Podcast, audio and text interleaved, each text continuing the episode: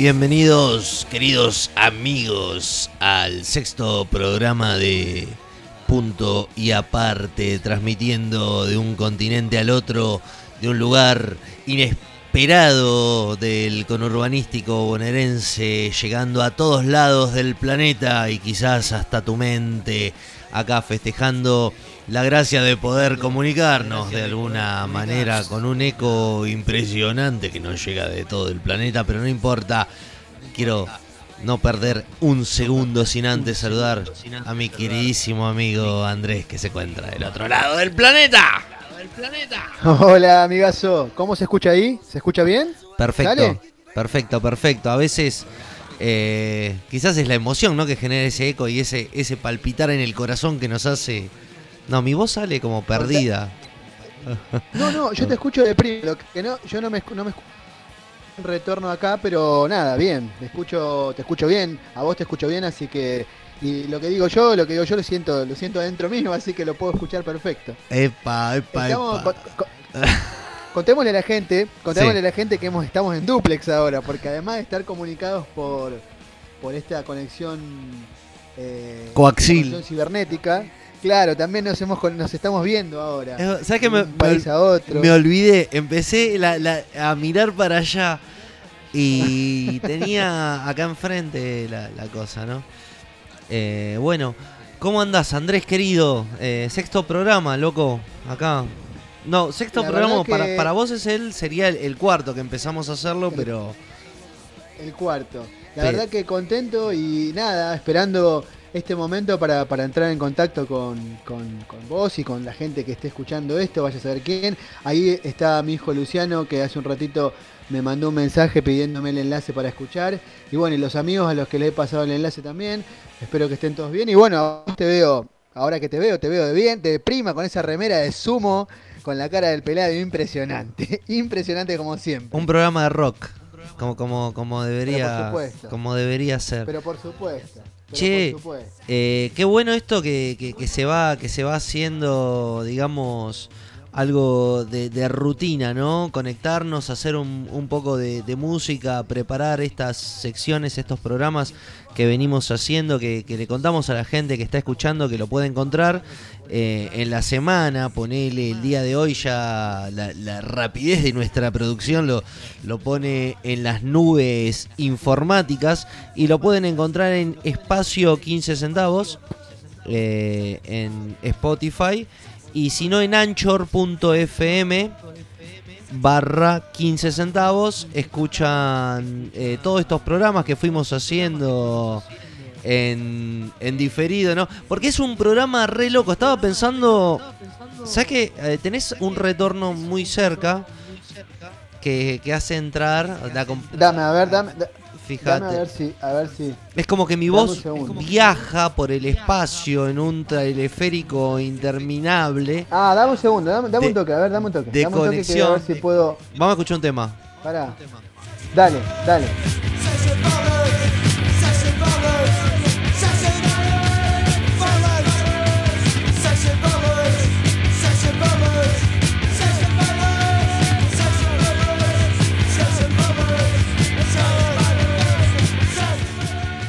Ahí está. Dame Bueno. un segundo, porque sí. tengo. Estoy tratando de silenciar la cámara. pero Ah. teniendo- ah, ahora sí, ahora Claro. sí. Es como sí. que mi, mi voz Ahora entra Otro cantar. y vuelve a Pero me salir. dice que no, y sí. No entiendo. A ver, dice micrófono y cámara apagados. No, cámara no quiero apagar la cámara, quiero apagar el micrófono nada más. Vos Pero viste. tengo la cámara apagada y ahora tengo. A ver, mira, voy a- Ahora sí. No, a ver. Suena como una ver, voz un espacial que domina ¿Ahora? los cerebros. Puta Ebros. madre, A ver, a ver, ebros. perdón, perdón por la palabrota. No, estas A ver, cosas a ver, a suelen ocurrir más en los programas en vivos donde hay comunicaciones interdismonetarias. Bueno, nada, estamos comentando a la gente que está escuchando, así como mi voz se escucha en Doppler, en Eh, Se eco. escucha en, eh, es porque estamos haciendo una comunicación Argentina-España, eh, así como en la esquina de tu casa, como quien hablas con la vecina. Ahí se escucha perfecto, mira. No, ahí ya no. Te moviste un poquito hacia Cataluña. Movete un poquito hacia Madrid. Dame un segundo. Problemas técnicos, problemas técnicos. movete hacia la Cruz de Franco. A ver, para, para, para. Ah, para, para, para. A ver, para, para, que ya me parece que puedo encontrar otra otra cuestión. A ver, dame un segundo. sí, yo estoy un segundo, el tiempo. mientras, sigamos, sigamos con esto, con nuestra, con nuestra faena que, que hasta que le encontremos la vuelta. Pero ahí se escucha bien, ¿eh? Perfecto se escucha. Porque, ah, ah, porque lo acabo de. Apagaste la, cámara. Es que, bueno, le, le quitamos la emoción a la radio de no vernos también. Está, sí, es, una, es una. A ver, ahí te estoy haciendo. Um, dame un segundo. Bueno, arranquemos y después vamos viendo. Y después vamos viendo. Bueno, sí, sí, sí. bueno, en el programa de hoy vamos a ver cosas así como poner una cámara en vivo. vamos claro, eh, eh, un tutorial de eso no, no, no es lo que precisamente mejor nos estaría saliendo. ¿Vos te acordás en Canal 9 que estaba el tutorial de cómo usar Word? E, era genial, porque en Canal 9 a, las 2... Era impresionante, era impresionante. No, no, pero yo me acuerdo de algo, algo más eh, me acuerdo de algo más antiguo, eh, que era Telescuela Técnica. No sé si te acordás vos de eso. Vos sos muy pibe. no sé si sos de la época. Es un coso de Capuzoto. Yo me acuerdo de, de Bueno, pero, pero, pero existía, existía eso. Eh, la escuela técnica. ¿Y qué te enseñaban? Yo fui en la escuela técnica. ¿Cómo te maltrataban en la escuela técnica? No, no, yo, yo, no, yo era demasiado vago y fui al Nacional de Quilmes. Claro, sí. Al Nacional de Quilmes. Los que tenemos carreras mercantiles, ah, mercantiles no, eh, comerciales. No, no, yo ni siquiera eso, yo soy un bachiller. un bachiller. O sea, de lo menos lo menos, ¿entendés? Bachiller. Era una época en donde podías elegir el tipo de educación que querías tener. Si técnica sería como una especie de ejército, porque la escuela técnica era para, para gente mala. Y mirá, yo iba a Quilmes, yo iba al Nacional de Quilmes. En realidad yo fui, en la época que yo arranqué el, el secundario, existía un sistema de ingreso, mirá que te estoy hablando del año 1986 existía un sistema de ingreso que era a través del sorteo. Toda la gente iba a la a una bolsa, digamos, todos los, ingresantes se anotaban, entraban en una bolsa y se sorteaba qué colegio te tocaba. Mi vieja me había. Vos elegías las opciones. Mi vieja me había elegido el normal a la mañana y me había elegido el comercial 1 a la tarde. Y a mí me tocó el comercial 1 a la noche. Y yo estaba saltando por los aires de felicidad cuando me, y mi vieja no quiso saber nada y me mandó al Pacheli. Primero y segundo. Fui al Pacheli. Y en segundo me dieron el toque del Pacheli y terminé en obviamente terminé en un colegio de delincuentes en el Nacional de Quilmes a la tarde. Y bueno, y quiero contarle a la gente que no conoce que acá en la Argentina es conocido como con el, con el título de abogado este tipo que está hablando. O sea que que bueno, en algún momento. seguís siendo, siendo un delincuente. Claro, en, algún momento me gustaría tener una sección de consultas de abogados, si a vos te parece, para, para, para poner así un poquito de. Dale, sí, lo hacemos, lo hacemos. Abogado, yo tengo de abogado, abogado del diablo, lo un, que un consultorio del abogado del diablo, ahí está. Tengo muchas preguntas, la gente me pregunta en la calle y me dice. Pero ¿sabés cómo funciona lo del abogado del diablo, no? Hay que vender algo, hay que dar un poquito de uno. No, no, no, no. El abogado del diablo es el que se pone en el lugar contrario a vos. O sea, vos tenés un problema. Yo me pongo en abogado del diablo y te digo, no, mirá, esto es lo que te puede llegar a pasar si vos haces tal o cual cosa. O sea, yo me pongo de la contra tuya y te explico todo lo mal que te puede llegar a ir en la situación que vos me estás planteando. No, te, no me pongo a favor tuyo, me pongo en contra tuyo, ¿entendés? Me pongo en contra cara de lo que vos, de tu situación, ¿entendés? Me haces acordar el, diablo. el capítulo de Los Simpsons donde a Homero le presentan dos esposas, viste, que así sería tu vida con Margo y así sería tu vida con Marge. Ese es el abogado del diablo. Ahí está, ahí lo tenés. No te, el abogado te da una solución. Eso lo vamos a dejar en próximos programas. Vamos a dejarlo como una, una punta abierta. Eh, haga Me sus preguntas. me parece una- un buen topic. Haga sus preguntas a Descontrol 40. El Descontrol corre por cuenta tuya. El 40 mandalo con número arroba gmail.com. O podés seguirnos en el link de este programa en punto y aparte radio en Instagram. Y también podés escucharnos en punto y aparte punto radio 12345.com. Mi voz se escucha con un eco manifiesto, pero eso es mi Pero alma ya que no, me ya no te tengo yo, eh, no te estoy viendo. Bueno, ya no nos estamos viendo, lamentablemente. No nos vemos. Me privo, me, me privo de ver, de- de nos privamos de vernos mutuamente. Aunque no hay demasiado que ver, ¿no? Pero, pero viste, Somos dos viste que, que quizás señores este, barbudos viejos. este error que por ahí se da manifiestamente entre una cámara y un sujeto también se puede manifestar en un cohete que está llevando a personas a la luna y en vez de cortarse una comunicación explota el cohete. Claro, o Houston, we ha- o como le pasó al Mayor Tom. O de- Mayor Tom, que se quedó sin, co- sin conexión, ¿te acordás? ¿Sabes cuál es el Mayor Tom, no? No, ilustrame. Eh, 2001 Odisea del Espacio, Stanley Sí, Kubrick. sí, sí, sí, sí, sí, sí. Major Tom, que, que- que es la canción Space Oddity de David Bowie, Major Sí. Tom perdió la conexión, y cuando perdió la conexión, fue antes de Houston We Have a Problem, el Major Tom.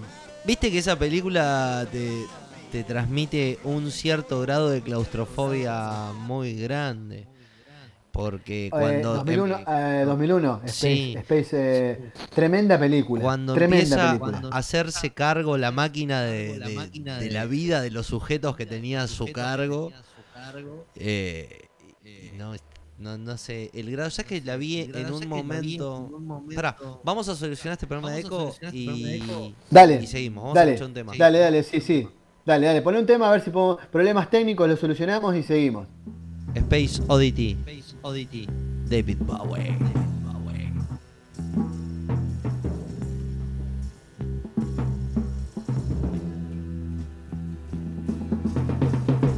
Ground control to Major Tom. Ground control to Major Tom. Take your protein pills and put your helmet on. Ten. Ground control to Major Tom. seven, six. Commencing countdown engines on. Three, two. Check ignition and may God's love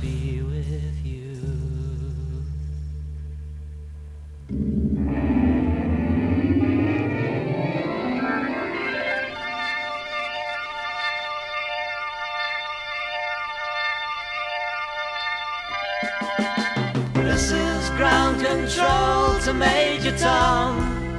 You've really made the grade. And the papers want to know whose shirt you wear. Now it's time to leave the capsule if you dare. This is Major Tom to ground control. I'm stepping through the door. And I'm floating in a most peculiar way. And the stars look very different today.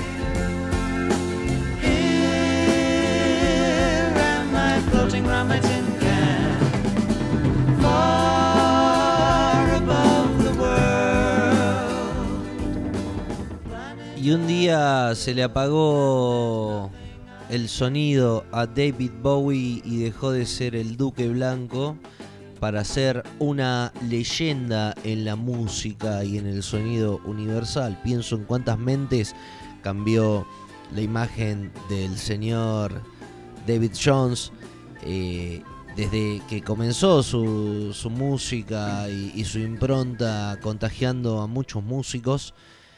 Y hoy lo escucho a, a lo lejos, ¿no? Em, no es lo mismo escuchar un- un- a Beethoven en, en 1800 que escucharlo en el 2029, ¿no? Siempre hay algo que te lo hace sonar bien, te lo hace... Pero...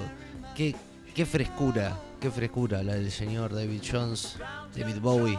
Ese, ese disco, ese disco, es, es- toda la obra de, de David en, en todo Ziggy Stardust es este es brillante, no, no tiene. O sea, nosotros tomamos dimensión hoy 40 y pico de años después, estamos hablando hace más de casi medio siglo. Sí. Con, con, con- con- sin, sin autotune, por ejemplo, para Sí, decirte no. algo así, sin autotune, sin afinadores, sin ecualizadores, sin filtro, todo grabado de los equipos a micrófonos, pasado por una cinta donde ya habían pasado muchísimas grabaciones anteriores. Todo eso, está bien, lo habrán remasterizado, lo habrán... Sí, pero 20 eso- años después. lo- claro, pero vos imaginate que lo- con la tecnología que se hizo eso, es como cuando vos escuchás los temas de Gardel que se grababan con un micrófono, mm, un solo micrófono, Claro, las un- guitarras tocando y Gardel cantando. Un solo micrófono, 28 músicos. Y no, Claro. tremendo, tremendo. Eh, O sea que a- ahí, mira, ahí justo lo podemos enlazar con lo que dijiste vos de que las máquinas tomaban el control. Las máquinas podrán tomar el control de la tecnología, nunca van a poder tomar el control del arte. bien, bien, Somos bien. conscientes bien. de eso, ¿no? Ojo, Nunca ojo. Una máquina, nunca una máquina va ver. a poder tomar el control del arte. A ver, deposite eh, 50 centavos y accione esta máquina. Y ahí él eh, elija su tipo de arte. Y quiero arte abstracto. Apretás un botón y, y algo te vende, ¿viste? Pero la máquina no te va a poder pintar el grito de Munch. Claro. Una máquina nunca te La- va a poder hacer el grito de Munch. la Una máquina- máquina nunca va a hacer Hey Jude. Una Nunca va a máquina, componer Jude. una máquina nunca se va a cortar una parte de su máquina para inspirarse en girasoles. Tal cual, tal cual. Una máquina- va a hacer. Pará, una máquina no se va a morir de sobredosis a los 27 años. Por ejemplo. ¿Qué no haría una máquina? una- ¿Qué- Claro, una máquina no te va a poder escribir en un lugar de la mancha cuyo nombre no puedo acordarme. Y te va a escribir un libro siendo manco. Siendo manco. Te va Esa. a escribir la obra fundacional de la lengua castellana. Una, ejemplo. una máquina no te eh, va a hacer un asado. No, sí, una máquina te puede hacer un asado. Una Sí, te puede hacer un máquina eh, no te, ¿qué no te puede hacer? ¿Recitar un poema? Sí, te puede recitar un poema. Por ejemplo, te lo puede recitar, no te lo puede componer. ¿Qué sabes? ¿Por qué no? Si, si está cargada con con romanticismo y dolor. Vos ponele que una un- lo que vos quieras. Pero va a ser algo que ya está hecho. Nunca va a salir de la máquina una cosa como decir era más blanca que el agua que el agua blanca. ¿Entendés? Eh, naranjo, nunca te, va, nunca te va a cantar Naranjo Quiero vale Polaco 4, Goyeneche. te va a decir, hijo de. No, buenísimo. Claro, o, o dec- o cantar con ese bandoneón de, de Roberto Goyeneche. Claro. Es, es- esa- una Nunca máquina. va- Nunca. nunca, nunca, nunca va a lograr, nunca va a lograr ese- eso, que es la sensibilidad Bueno. necesaria para componer una obra de arte. Gary Gasparov eh, perdió, eh, quiero comentarle a los más jóvenes que escuchan este programa de sabiduría, que Gary Gasparov era un, un ajedrecista muy conocido, muy conocido no, porque cuando yo era nadie lo conocía, mis, mis conocidos no lo conocían, lo conocían en un sector de la Cuba comunista. Era el que le decían el rusito, ¿no? El ruso era, el ruso era. Bueno, pero jugó una partida con, con una máquina de ajedrez que supuestamente. Y ahí empataron, le ganó. Dije, Pará, me afanaron, me ¿sabes por afanaron. Mira, pará. Pero me- acá, acá te voy a hacer, acá te voy a hacer una- acá quiero, quiero decir algo, pará, pará, quiero decir algo. Le pudo empatar porque el ajedrez es lógica. No es arte. Perdón, no, te escuché. lo- la- ¿Qué es lógica? El ajedrez es lógica. Es lógica. Es lógica. totalmente. El arte, no, el arte no tiene lógica. El arte. El arte me suena salir A una desnudo. heladería. Salir Una heladería de desnudo. Salir desnudo al patio de mi casa en pleno invierno. Eso. El arte las pelotas. el arte, las pelotas. Y así como en este programa telúrico que transmite a dos continentes hermanados por, por esta cuestión de, de hablar de, cosas que, vamos armando en la semana, también nos ponemos a, dialogar sobre, sobre qué es la verdad, ¿no? vamos a, a cortar un poquito esta sección, vamos a escuchar unos temas y arrancamos con esta bella sección que, que dimos intitular Punto y Aparte eh, de los sábados, ¿no? Te quiero contar que Punto y Aparte es una radio que va sonando. Por ahí le das play en la semana a punto y aparte punto radio 12345.com. Te voy a explicar, Radio 12345 es una alternativa sencilla, guerrillera, sandinista, en la cual es gratis, así que usamos el link que sea, pero si vos tenés ganas vas a llegar. Punto y aparte, punto radio 12345.com y vas a escuchar en la semana todos estos programas que se fueron grabando, pero también te vas a quedar corto y vas a decir dónde sigo escuchando y vas a buscar en espacio 15 centavos si tenés Spotify, si sos un rico burgués. Y si no lo sos también, porque hoy Spotify está en todos lados, lo puedes escuchar gratis también desde su plataforma gratuita, porque es podcast, nadie quiere escucharnos, somos la grasa de lo que es lo que destila, quién sabe. La verdad es tan relativa. Busca espacio 15 centavos en Spotify. Y si no, ahí está la versión gratuita. Eh, porque nada es gratis, nada es gratis en estos tiempos. Señor, señor, ¿le puedo hacer una pregunta? Sí. ¿Cómo- y si me quiero comunicar con ustedes, ¿cómo hago? No, no, no, no.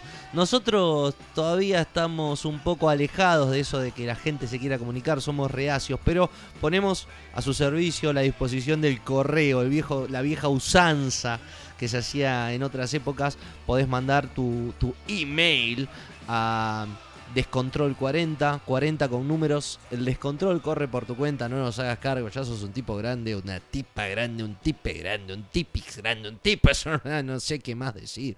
Pero sos grande, viejo. Hacete cargo de tu descontrol. Poné descontrol 40 con número arroba gmail.com.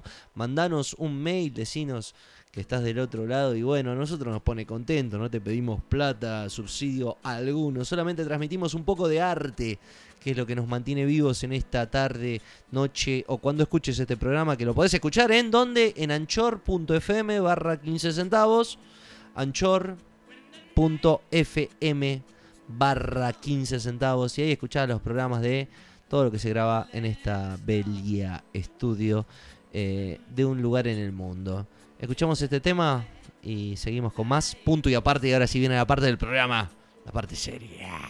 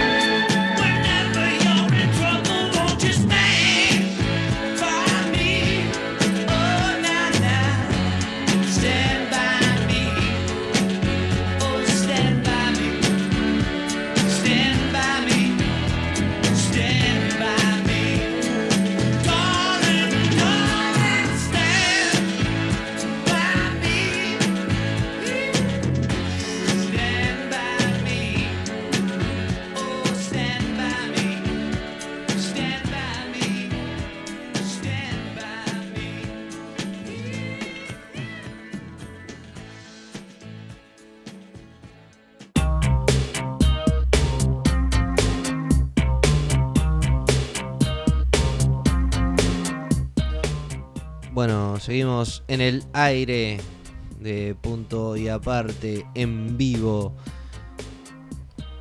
¿Estás ahí del otro lado, amigo?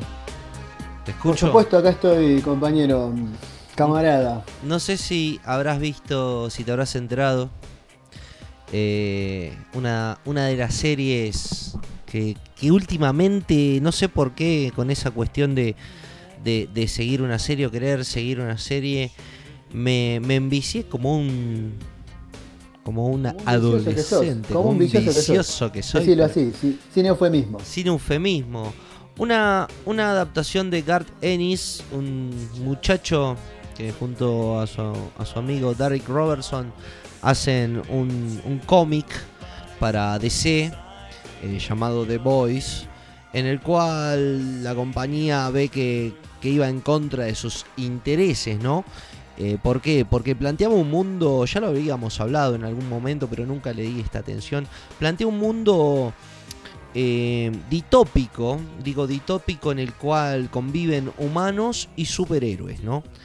Eh, este cómic pone un paralelismo en el, en el mundo de, de los superhéroes del mundo DC o del mundo Marvel, en el cual, viste, está Superman, Capitán América, y hay un- una barrera muy grande entre el mundo de los superhéroes y el mundo de los mortales. Bueno, en este, en este mundo ditópico de, de tragedias eh, en, en mundos paralelos, digamos, no discontinuos, sino que los mortales también conviven con superhéroes que se, se dan por drogarse, por violar personas, por matar, por, por vivir las, las opciones que te da la condición de estar... Superhéroes que, superhéroes que moralmente no son diferentes que los que los, humanos los humanos comunes, digamos. O Totalmente. sea, que no tienen ese halo de moralidad que siempre se le da al superhéroe, una de, de- de moralidad superior. Totalmente, totalmente, no tienen...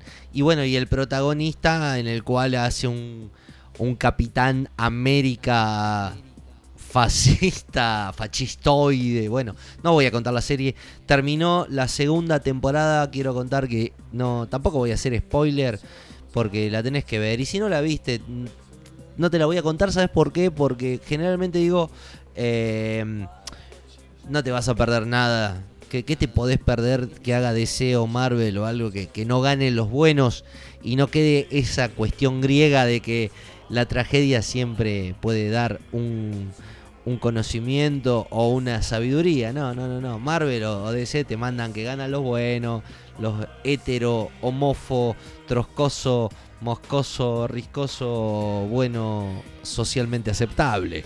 Em, Así que, que no, esta serie está muy buena, no te la voy a contar. Si podés mirar, mirala, está gratuitamente, la podés encontrar en cuevana3.com o .tv. Cuevana3.tv o comprobalo, te estoy diciendo la página. Bueno, yo, yo a- ahora que, que aprovecho este, este dislate sobre, sobre series para decir que yo estoy viendo una serie, que no suelo ver series, estoy viendo con mi hijo Cobra Kai. Contame Cobra cómo va. Daniel Laruso.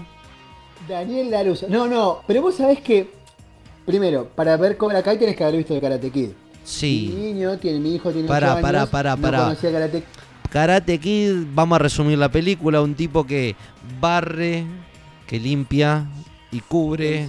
Y un japonés que le enseña a limpiar, claro, encerar, y después una intrépida saga Pulir, de, encerar, pulir, encerar. claro, y una grulla y en el medio, y 20 años después, 40 años, 40, porque ¿cuándo fue la última Karate Kid? ¿En el 92, 93? 30 y, 30 y monedas. Sí. 30 y monedas. 30 y pico largos. Esto no, no, a ver, fueron los 80, no, sí, casi 40 pirulos. En el Bueno. 85. Y o sea, sale una pre- 35 años. Una precuela para, para los padres, para decirle al pibe, vení, vení, sentate acá al lado, vaya a ver lo que yo no, veía no es cuando... precuela igual acá, es secuela. O sea, es como continuó la vida de estos dos muchachos, de Daniel Laruso y de John Lawrence, que era el que él le, le hizo, al que Daniel Laruso le hizo la grulla en la Sí, última- el rubio, cuando le ganó el el rubio menemista. El chabón era un chabón. La, la luz era, a ver, te lo resumo, la luz era un, un hijo de trabajadores que vivía en el barrio trabajador. John Lawrence era un hijastro de un millonario que vivía en el barrio rico. La pelea de- fue el crossover de su vida, porque a la luz le empezó a ir todo bien a partir de ahí y a, y a Lawrence le fue todo mal a partir de ahí. Y se vuelven, vuelven a cruzar sus vidas cuando ya son unos cuarentones largos, como nosotros. Bueno, se no, se encontraron en Facebook. Che, encuentran en su, en su vida. Disculpá, Y, la, Laruso, si- ha cambiado, digamos, han cambiado los roles. El, el débil ahora no es Laruso. El débil ahora es el otro. ah, porque, porque ya no es La rubia. serie- ya pero no. la serie igual va, teni- va llevándolos hacia un lugar que tiene el mensaje de. Porque es muy americano eso, viste, de el que llegó de abajo, que no era, Claro. era pobre y terminó siendo rico y se ganó todo laburando, y el otro que era rico y ahora le va mal, y ahora vuelve a laburar para que le vaya bien. Claro, volví a la. En el- a ver, Podés estar ver, vencido te- te- en el piso, pero si seguís laburando, vas a. Se va a ir bien, pibe, Te va a se va a ir bien. bien. En este país no labura el que no quiere, ¿viste cómo es? En este, en este, en este ISPA, a Claro. vos le das una pala a alguno y salen todos corriendo, ¿viste cómo es? Cobra Kai o Dojo Carlos. Podés encontrar la versión rioplatense. Bueno, la verdad, más allá de, de todo el mensaje moralina y, pro, y muy americano, que tiene que ver mucho con la, con la, con la situación actual, con, con el presidente, el detestable Donald el detestable Trump. Donald, Claro, que es el, el- el self-made man, ¿viste? El self-made man es el que se hizo a sí mismo, el que vino de la nada, siendo hijo de trabajadores, y logró llegar a la cúspide con el fruto de su trabajo, y se hizo, bueno, más allá de que te de que por atrás te mete el mensaje de todo eso, Cobra Kai, como serie, como serie en sí, como entertainment, ¿eh? es muy buena. A mí, la- y te atrapa, la verdad que Te te, va atrapa. atrapando. Y los capítulos tienen la duración exacta, tienen sus 30 y pico, 40 minutos, no que te agobian metiéndote, Y cuando el, tramas, y cuando el pendejo te pregunta, ¿por qué dicen eso, papá? Y vos le decís, no, no lo vas a entender, pibe. Era propio de No, una- no, no. Afortunadamente, afortunadamente mi pibe, por lo menos en mi caso, mi pibe está, está, está interesado en la, en la década de los 80, está interesado en los clásicos. Anoche estuvimos viendo Terminator. Mirá, Este, así que, a ver, pero volviendo a lo, a no, lo- no al se le dio, del, del no se le de dio por pintarse la cara, ni, ni tomar mucha Todavía cocaína, no. ¿no? Todavía no, espero que no, espero que no. No, Eh, está- bueno, resumiendo, y para terminar con sí. lo de la serie. Cobra Kai, más allá, te vuelvo a decir, de la moralina que tiene atrás, es una serie recomendable, es muy entretenida. Bien. Que la tenga Netflix y la En pueda Netflix. ver, como entretenimiento, está bien. Bueno, ya que Está estamos dentro de Netflix, te voy a recomendar una serie que no dejo de recomendar a nadie que recomiendo y dejo de recomendar cosas que recomiendo. Así que mirate Bojack, Motherfucker. Si hubo una serie que me hizo sentir lo miserable que puedo ser en la vida y que me hizo reflexionar de muchas cosas porque yo creo que últimamente a estas series las están haciendo psicólogos o gente que dice vamos a salir a lastimar a un común media de la sociedad en la cual son consumistas activos que se autoflagelan por cuestiones socioeconómicas o sociales que rumban el camino de sus vidas. Bueno, Bojack manifiesta esa cuestión, incluso metido dentro de una sociedad antropomórfica en donde humanos y animales conviven, eh, mostrando quizás esa ironía de la vida de cada animal o cada humano ocupa un rol en, en la sociedad.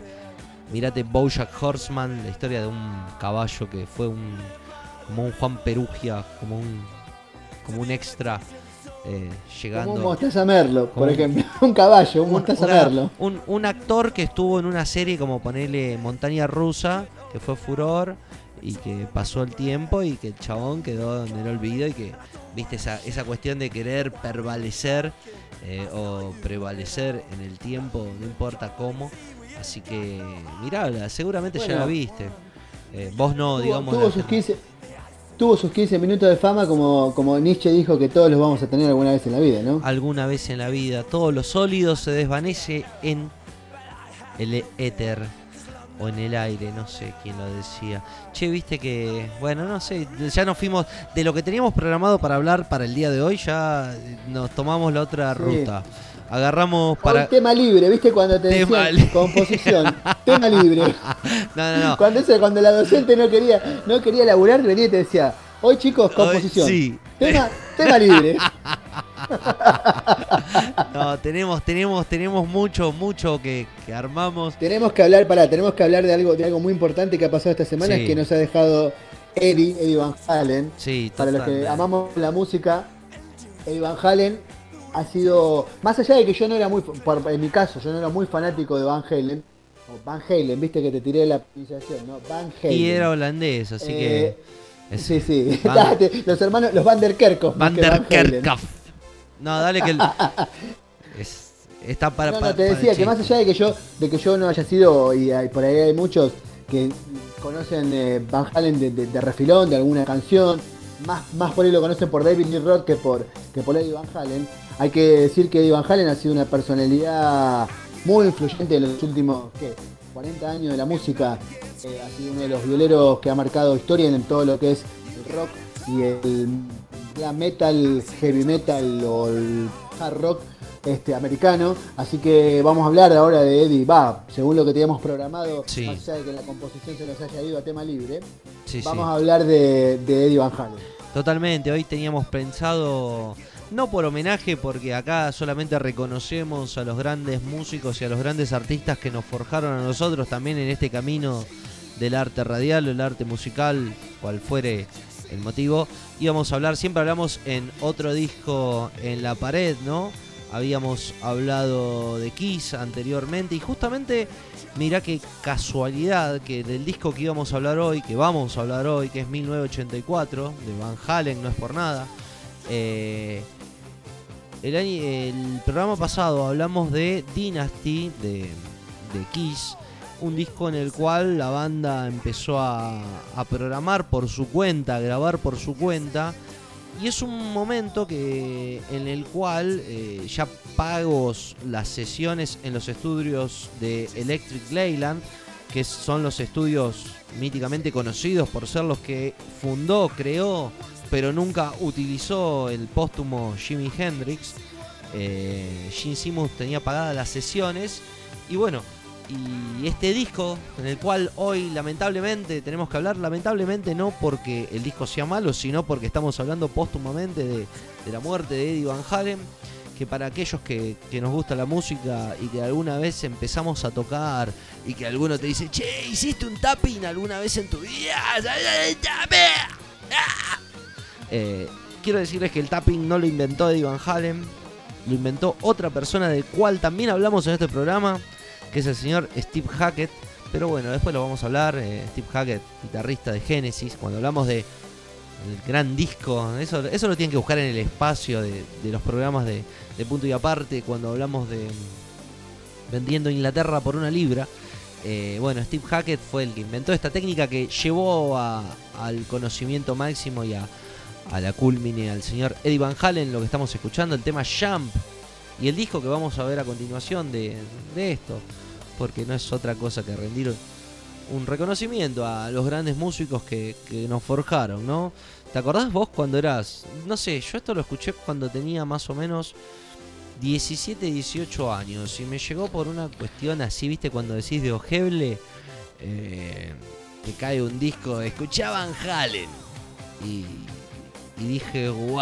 Me Y pasó, fue me pasó con Van Halen este disco. que Van Halen era, era como mm, en la época de los grupos de, de glam metal, de ese, de ese ja- eh, high, high rock mm, de los grupos más bien ochenteros. mm, Yo te digo Bon Jovi porque es como el Sí. que encabezaba todo. Bueno, pero todos esos grupos, Whitesnake también, eh, bueno, Rat, eh, Poison, todos esos grupos. A Van Halen erróneamente se lo incluyó entre esos grupos de, de, de hard metal porque, bueno, porque David Roth era muy glamoroso y tenía... Bueno, hoy te voy a contar una historia. Hoy te voy a contar una historia que vas a. vas a cambiar tu percepción. No, no, no, a ver, yo, yo a Van Halen lo he escuchado, no solamente he escuchado a David Roth, he escuchado a Sammy Hagar también. con Justamente, Sammy Hagar. bueno, con este disco, con este disco uno lo acusa a Lee Roth de, de esta cuestión glamorosa, del fa, fa, fa. Claro. Eh, y sabes que no. Pero sucede, David, sucede, sucede como hablamos la otra vez de- del disco del disco de Dynasty de Kiss, que era la época. O sea, una banda de hard rock en ese momento no podía escaparse a todo lo, lo- lo que sucedía en ese, en ese momento en el ambiente de- de- de- del rock de ese momento, del, de lo que era heavy metal o, o- o rock pesado. Y todos estaban dentro de esa, de esa vertiente del- del- de los gru- grupos glamorosos con los pelos batidos. Entonces Claro. era inevitable que, que algún disco, si vos sacabas un disco en ese momento, y de alguna forma u otra ibas a caer en eso. O sea, era, era como, como, como lo que pasaba en esa época, en la música disco, o como lo que pasó en su momento, después más adelante, en los 90, con cierta cosa más grunge. Todos en algún momento tocaron eso porque era lo que, en el, lo que el contexto indicaba. Entonces era muy difícil escaparse de eso. Te propongo, Creo yo, ¿no? te propongo, vamos a escuchar un tema y, y vamos con, con el bloque Van Pero Halen. no, no jump, por favor no jump. No- Jump, eh, no, eh, No, no, no, vamos a escuchar un tema ahora, dale. para adelante. Y arrancamos. Eh, habíamos hablado de Kiss, habíamos hablado de el gran A. Frizzly. Vamos a escuchar este gran tema, Rip Out. Pero sin antes decir que estamos escuchando American Girl de el magnánimo, magnífico, gran Tom Petty and the Heartbreakers. Tom Petty en el corazón, lo llevamos. Se encontró con Van Halen y con tantos otros que se fueron en este mundo.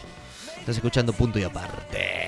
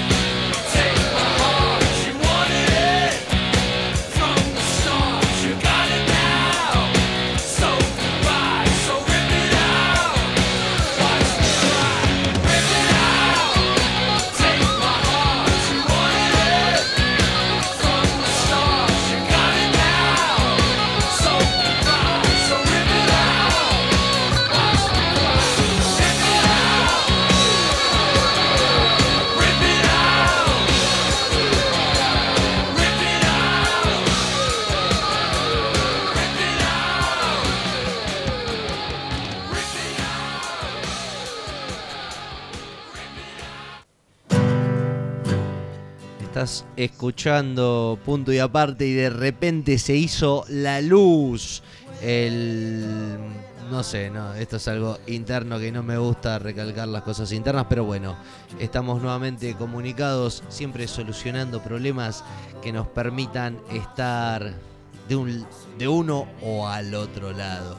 Los medios para comunicarte son descontrol40 o podés conectarte en Instagram en punto y aparte radio. Lo que estamos escuchando son los Kings y esto es punto, punto, punto. Y aparte, pibe, ¿qué otra cosa? Andrés, estás del otro lado y me estás viendo seguro ahora. Claro que sí, claro que sí te estoy. No, la verdad que no te veo, pero bueno, no importa. Hago como si. Me imagino que veo a un señor así muy loco, con barba, con la remera de sumo, y digo, ese es mi amigo David. se me ocurrió, bueno, eh, para los que no, no, saben cómo se trata esto, quiero contar que, el amigo Andrés, que está del otro lado de la mesa, se encuentra en Cataluña, por así decirlo, ¿no? En, Cataluña, ¿no? O en Barcelona. Sí, señor. Eh, y yo me encuentro en otro lugar, eh, también muy lejos, que orgullosamente se llama José Verazategui. Lleva el nombre de José ¡Ay, te veo, boludo! Que no te puedo creer. Un saludo para todos. Un saludo para todos, totalmente. Un saludo para todos los que me conocen. Por eso te digo, es la magia de la, de la comunicación. Y ahí se va cayendo. Bueno, vamos a solucionar el tema de, del agarre. Che, ¿sabes que para el programa de hoy fui preparando un par de cosas que que bueno, que tiene un costado oscuro. Quería quería darle a ver el, costado. Viste que, que se está últimamente se, se, está celebrando esta cuestión de Noche de Brujas, donde los niños salen a pedir dulce o treta. Conoces, no sé, en España se hace. The Pink Floyd.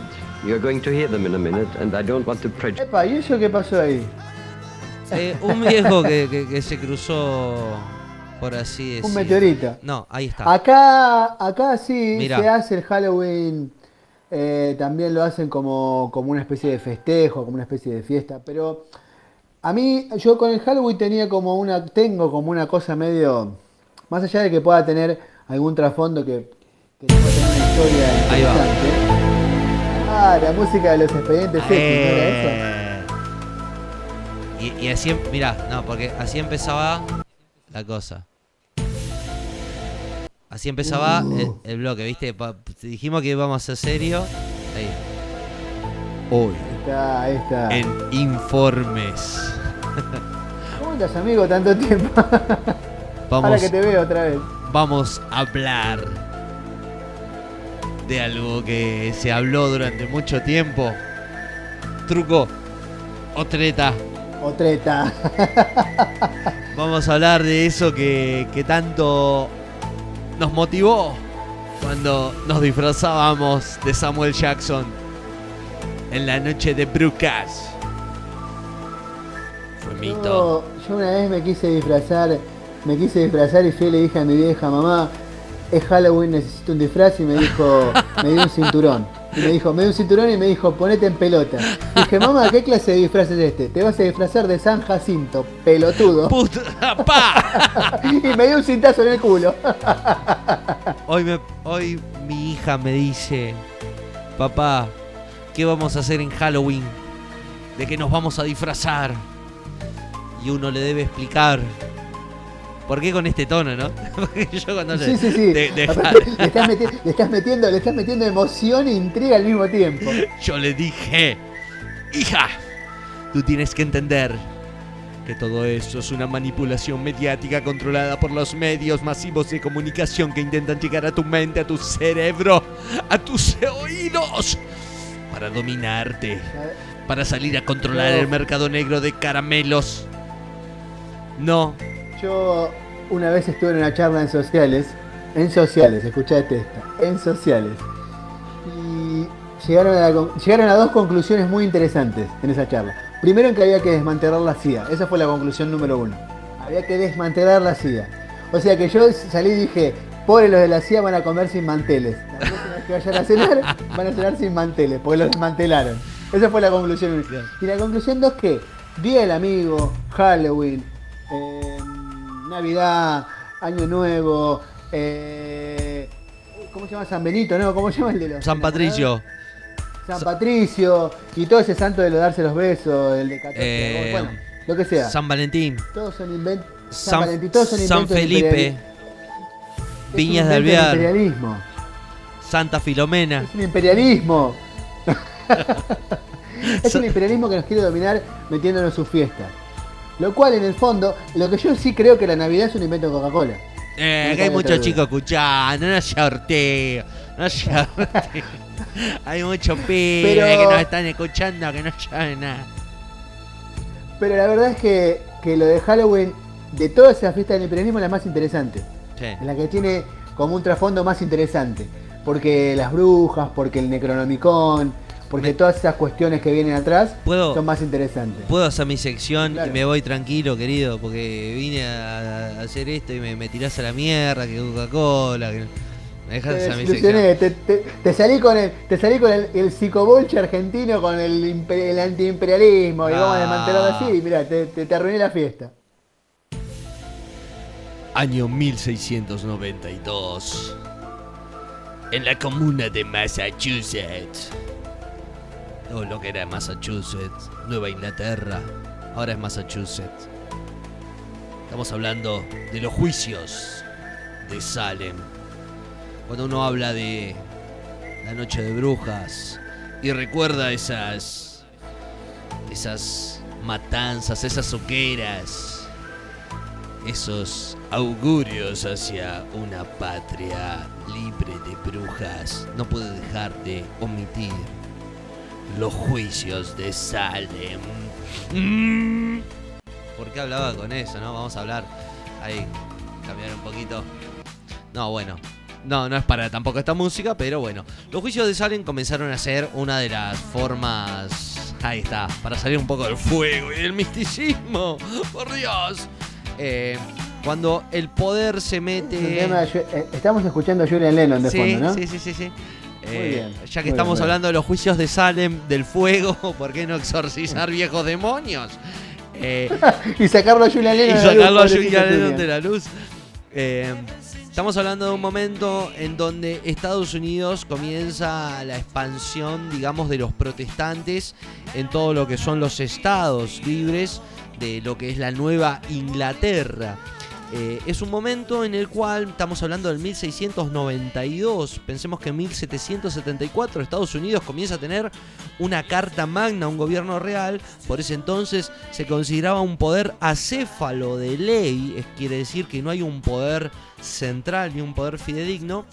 Entonces la iglesia comienza a tener un- una cierta impedancia en lo que son las eh, relaciones sociales de las personas. Eh, estamos hablando de los juicios más sangrientos e injustos que pudo haberse dado en, en Salem, por así decirlo, pero también en muchos estados de, de lo que luego vamos a conocer como los Estados Unidos of America.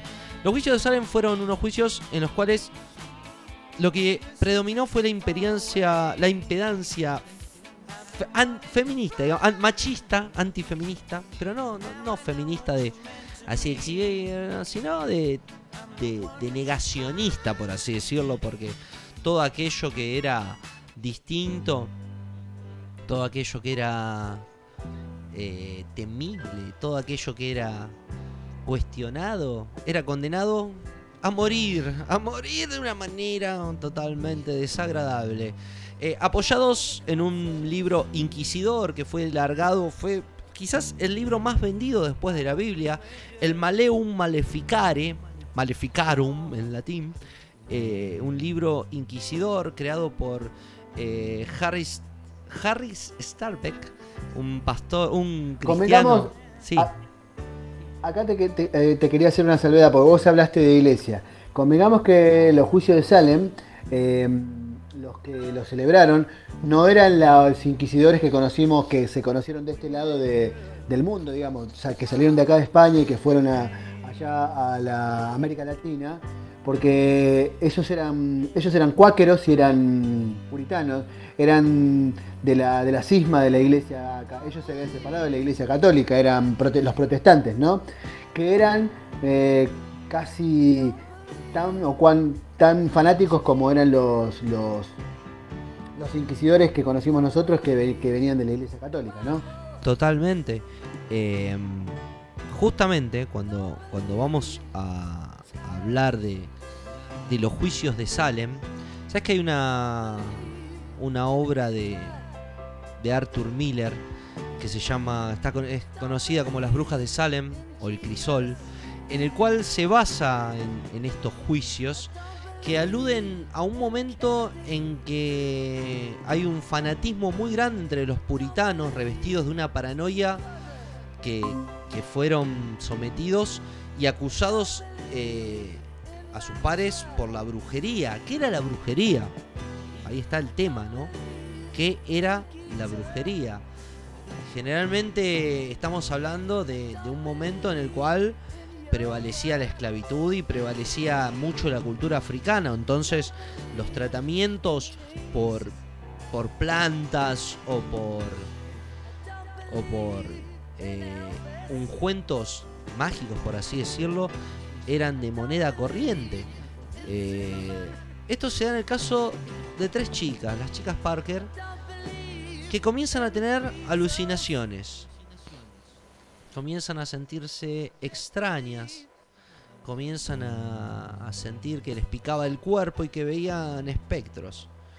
Eh, ¿Qué eran estos espectros que estaban sintiendo?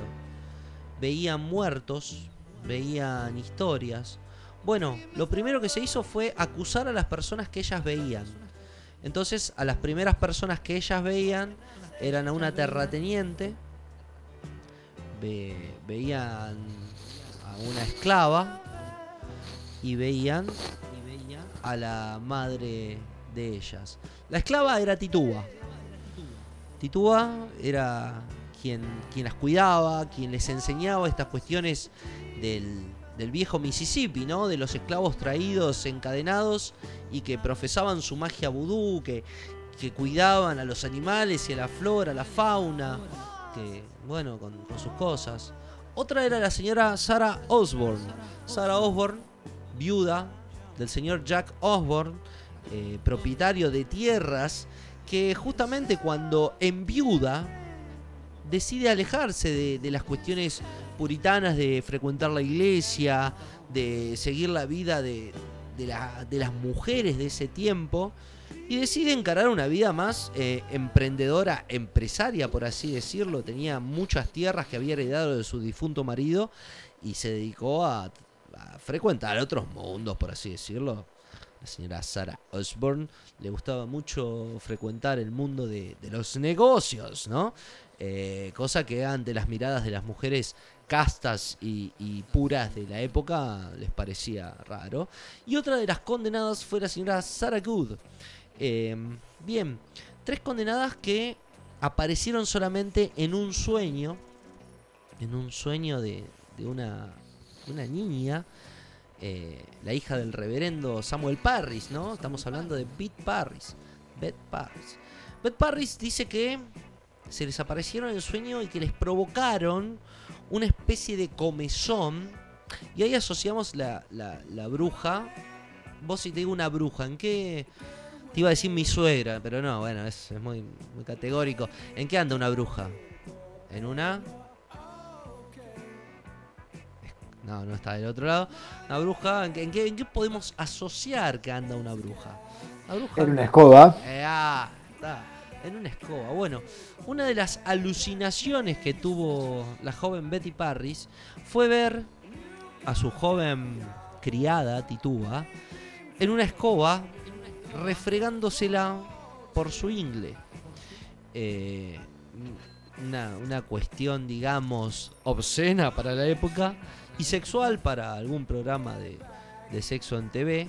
Me imagino que se sabe la posición de uno cabalgando una escoba y frotándola de una manera imparable. decía.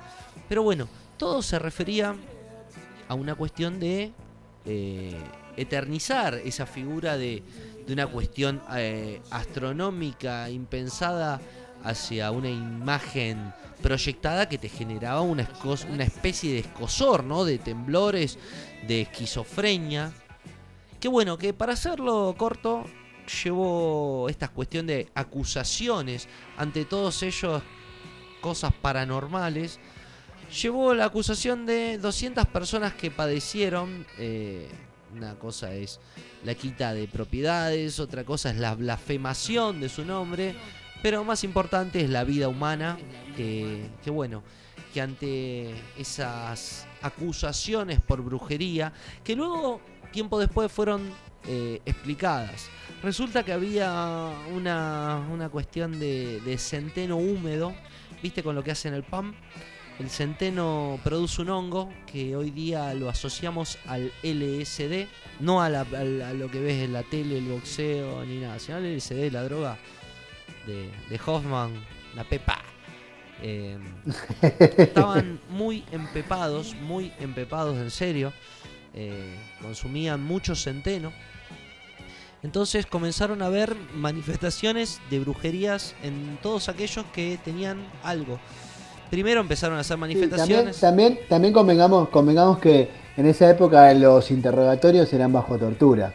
O sea que bajo tortura vos podías decir que habías visto a Satanás apareciéndote en tu habitación y diciéndote que fulano y mengano y sutano eran tus eran sus socios o sus incubos en la tierra. O sea que tampoco era que, más allá de lo que de, de esto del, del hongo alucinógeno, muchas de esas alucinaciones no, no habían y también eh, no, se habían producido. Y también hay mu- mucho, mucho del tema de, que había mucho de venganza personal o de envidia o de, cuestiones económicas.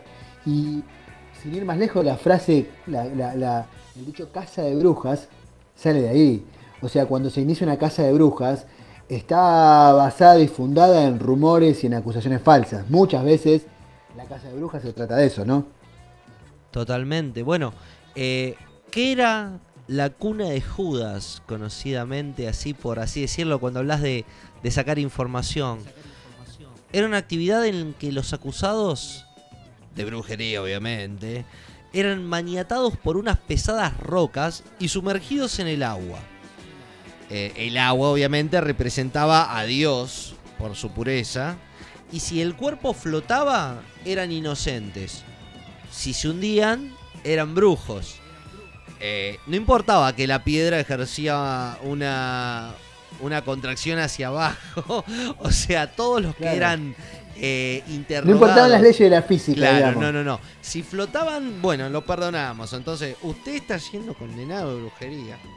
Pero bueno, ¿sabés que las mutilaciones eran una cuestión corriente? O sea, el Maleum Maleficare, este libro de la Inquisición, que utilizaron en los juicios de Salem para, para prueba, eh, por ejemplo, al reverendo Joe Parrish, eh, que, le aniquilaron a la familia, a la familia por así decirlo, eh, le preguntaban que tuvo que testificar contra, contra su esposa, Elizabeth Parrish. Ahí fueron los, los principales, digamos, eh, implicados. Después hubo 200 personas, estos fueron los primeros, imagínate los, de- los después.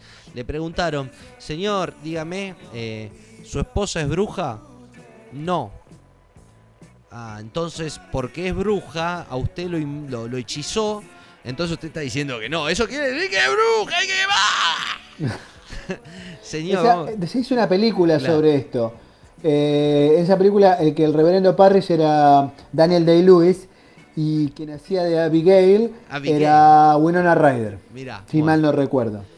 basada en la novela de Arthur Miller, justamente. Exactamente, en la novela de Salem Slot o Las Brujas de Salem. Las brujas de Salem. Totalmente. Bueno, el Malum Maleficares existió hasta entrado casi el siglo XIX y, y debe existir bajo la almohada de muchos conservadores que creen todavía que las brujas están por todas partes. Vamos a escuchar este... Sí, igual yo te voy a decir una cosa, yo no creo en las brujas, pero que las hay, las hay, ¿eh?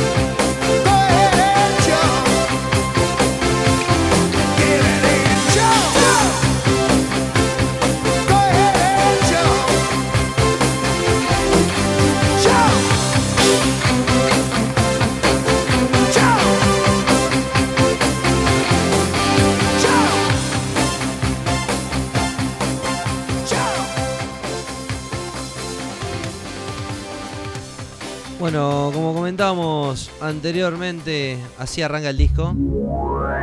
Esta sería la presentación oficial 1984. Disco lanzado en 1983. Esperaron hasta el último minuto. Un disco que para mí fue un cambio. Un cambio, ya lo habíamos hablado con Dynasty, salvando las diferencias de la época, en el cual la música disco estaba penetrando en los cerebros de muchos músicos. Un disco bisagra. También es el último disco, es el último disco en que en que David Roth va, va a estar en la banda. Justamente por eh, eso. Antes de, lanza- de lanzarse su carrera como su carrera en su carrera solista.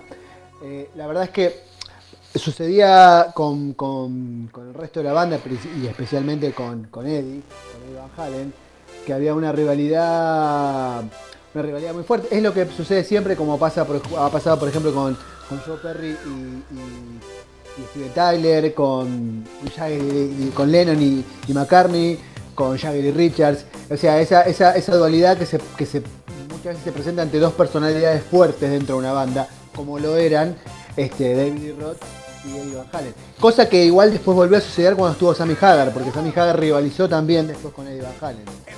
Bueno. Eh, Justa- justamente es un disco, eh, como, como bien vos dijiste, es el último disco de, de Dave Lee Roth. Y se da por esta cuestión de cómo interpretaban el sonido y ya cómo se estaban llevando personalmente. Quiero contarles que estamos hablando de 1984, el sexto álbum de, Van Halen, una banda muy buena en el, en el- en el ámbito de la música rock así, por así decirlo, contemporáneo, que no te puede faltar en ningún ámbito. Sí, Hay algo muy meritorio de, de este disco, además, que llegó al segundo puesto en Billboard. Y vos pensás que en esa época Michael Jackson era el capo. O bueno, sea, vamos a hablar de eso también. ¿Por qué? El por qué. ¿Por qué llegaron al segundo puesto? Hay una perlita que, que después la voy a contar. Eh, tiene su explicación. Es un disco en el cual Van Halen se encuentra en el pico de su carrera. Eh, Eddie Van Halen, conocido. Ahí me agarró el COVID. Conocido por. Por una técnica que no le pertenece, como bien hablamos al principio, que le pertenece. O le pertenece, es una técnica legendaria que, que está, que es el tapping, pero que Steve Hackett la comenzó a usar en sus discos de, de Genesis. Nosotros hablamos de Genesis. Y, y bueno, y Steve Hackett se lo reconoce a Van Halen y él se lo reconoce a él, se tiran flores mutuamente, así que nunca sabremos quién es. Pero bueno, Van Halen la lleva al máximo esa técnica de tocar con el dedo eh, el mástil de la guitarra mientras estás haciendo el acorde. hay un tema, hay un tema en este disco donde Van Halen, donde Eddie llega así como al, como al paroxismo del, del tapping, que es Hot for the Teacher, que es un temazo de este disco. Donde te demuestra, él muestra ahí en ese, en ese todo su te- lo depurado de la técnica del tapping y la velocidad con la que tocaba. O sea, el virtuosismo de Eddie en ese tema. Hot for the Teacher queda como patente y usa la técnica de una forma impecable. Terrible tema, terrible tema.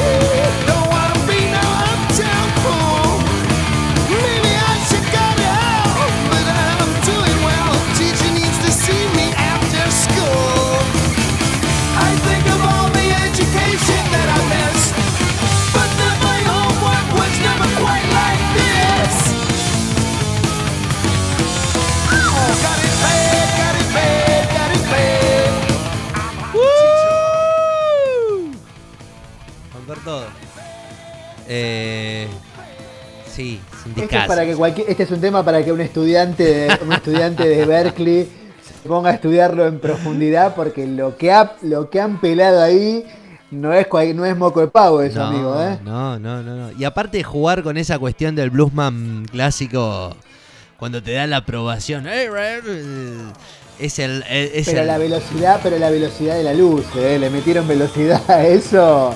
No cualquiera, ¿eh? Es un disco que, se graba en la discordia, en los cuales Van Halen, tanto el hermano como los dos hermanos, Eddie, eh, deciden darle otra impronta a la banda. Banda formada por Mike Anthony en bajos, David Lee Roth en, en voz, perdón. Se me cayó, se me cayó todo. Eh, Eddie Van Halen, quien fuera el arquetipo de las guitarras y, y su hermano en batería, que no me viene el nombre ahora, y estoy preocupado en sostener esta cámara en otras cosas que se me caen, pero bueno. Eh, Alex Van Halen es el Alex hermano. Van Halen, ahí está. Qué bueno También, tener. pará, también hay, hay algo que decir de Eddie, que Eddie además de tocar la guitarra como tocaba, eh, tocaba teclados también. Metía, metía, o sea, ningún, ningún este principiante. No, Eddie, ¿eh? no, no. Es más, Eddie Van Halen comienza tocando la batería, pero tiempo después se da cuenta que lo suyo es la guitarra y bueno, por suerte nunca dejamos de, de perder esa, esa cuestión. Sabés que este disco comienza a ser un disco bisagra, como así lo dije en su principio, por esta cuestión de que David Lee Roth ya se sentía un poquito fastidiado por la por tanta por, tanto sintetizador, por tanta cuestión de, la música new wave eh, y quería una quería seguir haciendo esta cuestión hard rock, seguir haciendo esta est- este mundo eh, mujeres, rock and roll, cerveza, calzas apretadas y, y bueno, eh, es por eso que le pone toda la onda, pero dice muchachos, acá termina mi ciclo, eh, yo no sigo más. Acá llegó mi amor, dice Hasta Eddie. acá dice, llegó mi amor. dice David ahí. Totalmente. Y bueno, y se da también, eh, escuchamos mientras vamos picando el disco, porque mientras tanto vamos escuchando, también se da una de las peleas que van a marcar la fisionomía del señor Eddie Van Halen por mucho tiempo. Quizás uno lo imagina con sus guitarras tocando, lo imagina con, con sus pelos saltando, eh, pero cuando uno lo veía sonreír, veía que tenía oh, el comedor un poco roto, el comedor un poco desalineado. Y se debe justamente a las sesiones que, que tenía, estas sesiones largas con el señor David Lee Roth, en el cual de una trompada pugilística cual Samid Mauro Viale le, le barre un par de sillas, la mesa y la televisión que tenía Le quedó el comedor a la miseria. Claro, le dejó el comedor de miseria y bueno, y que él con orgullo mostró por, por siempre, nunca, nunca intentó arreglarse los dientes hasta un último momento. También te quiero contar, vos, vos habías mencionado esta cuestión de eh, las guitarras de Dave, de, de David Roth, de, de Eddie Van Halen, que contribuyeron en la música de una manera impecable. Eh, saliendo de lo que es eh, 1984. 1984. de- de- de- jus- justamente de Van Halen. Escuchamos esto. Y que llevó también. Claro, porque tocó como invitado ahí. Tocó como invitado ahí. Qué, qué genial. Vos sabés que te lo iba a decir. Eso es, es el punteo, el solo que mete en este tema. de- deberíamos dejarlo porque esto es una obra de arte también. ¿eh? Yo, yo, yo te invito y te lo pido, por favor, deja esta canción completa.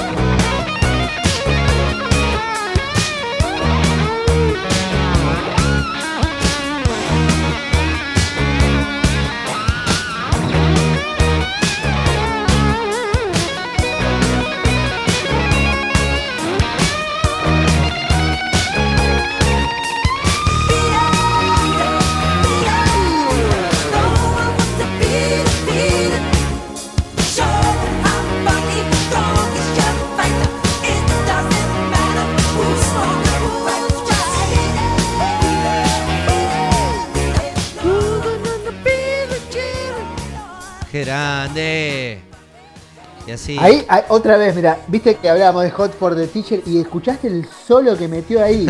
un solo tremendo, en un tema pop, porque es un tema netamente pop. Te metió un solo de rock. Eh, a- a- Hay algo que decir también que la producción de Michael y Michael en particular, Quincy Jones. era un artista de El señor de puta madre, Quincy sí. Jones. no elegía, no era tonto para elegir guitarrista. No, vos sabés que, Eligió vos sabés que a lo, Eddie Van Halen. lo llama por teléfono tres veces. La primera Eddie lo manda a la mierda, la segunda lo manda al carajo, la tercera dice, pero vos me estás cargando en un... Porque el chabón vivía escabio, esa es la verdad. Eh, y Sí, el chabón sí. lo llama a la casa. Hola, soy Quincy. ¿Qué Quincy? La metí ahí de plea". Y bueno. eh, ¿Qué querés? ¿Qué querés? ¿Qué querés, Quincy? ¿Qué Quincy? Yo no conozco ningún Quincy. La conchita. Hasta que dice, ¿qué. Quincy? No me rompa la bola. No me Quincy. rompa la bola. Dice, ¿qué Queen? Y bueno, Michael Jack, y bueno. Y sabes que cuando fueron a grabarlo, eh, le dice, porque Michael Jackson estaba grabando en ese momento eh, las voces, te vas a cagar de la risa. En ese momento Steven Spielberg estaba grabando ET. Eh, entonces estaba haciendo Es parte de lo que es el Body, o sea, grabar las voces de, de Elliot, pero con voz de niño. Entonces necesitaba a un niño o alguien que se comía a los niños y tenía su de- personificación de terrible. niño. Qué terrible lo que estás contando, pero la verdad que es verdad esa historia. Es terrible lo que estás contando, pero es así. Así que lo llamaron a Michael Y cuando cae Ivan Halen, eh, Michael está con Steven Spielberg eh, grabando esto. Y, y bueno, y Eddie Van Halen dice, no me entra, no, no funciona lo que yo quiero componer. Entonces le dice a Quincy Jones, mirá, vamos a hacer lo siguiente. Yo compongo, hago la, la movida y después le muestran a ver si le gusta. La cuestión es que, que sí, que, que a Michael le encantó cuando, cuando le mostraron y que le dijo, maestro, eh, dibuje. ¿Sabés que, que Mirá, tiene... tiene Hay, hay algo que decir respecto. Es un paréntesis, no tiene Sí. mucho que ver con el tema, pero hay que decirlo. Los violeros que ha elegido en sus temas más rockeros Michael, en este tema, en Beat It, en un tema que se llama Dirty Diana, que estuvo Steve Stevens, que era el violero de, de, de Billy Idol, y en Give It To Me, que tocó con Slash. Los tres temas más rockeros que tiene Michael, y bueno, y en Black and White, que también tocó Slash bueno, sí. son con violeros de rock, Sí. violeros de hard rock que tocaban rock y que hicieron, metieron solos antológicos. Antológicos. Y este solo de él, de, este solo de Eddie es brutal. Brutal, brutal, brutal, brutal. Eh, bueno, eh, cuestión que le llevó el disgusto con sus compañeros, porque él tenía una promesa que estaba implícita en la banda Van Halen de que ninguno iba a colaborar con, con ninguna banda, ¿viste? Ninguno tenía permitido ni colaborar, ni prestar el nombre, ni nada con ninguna banda.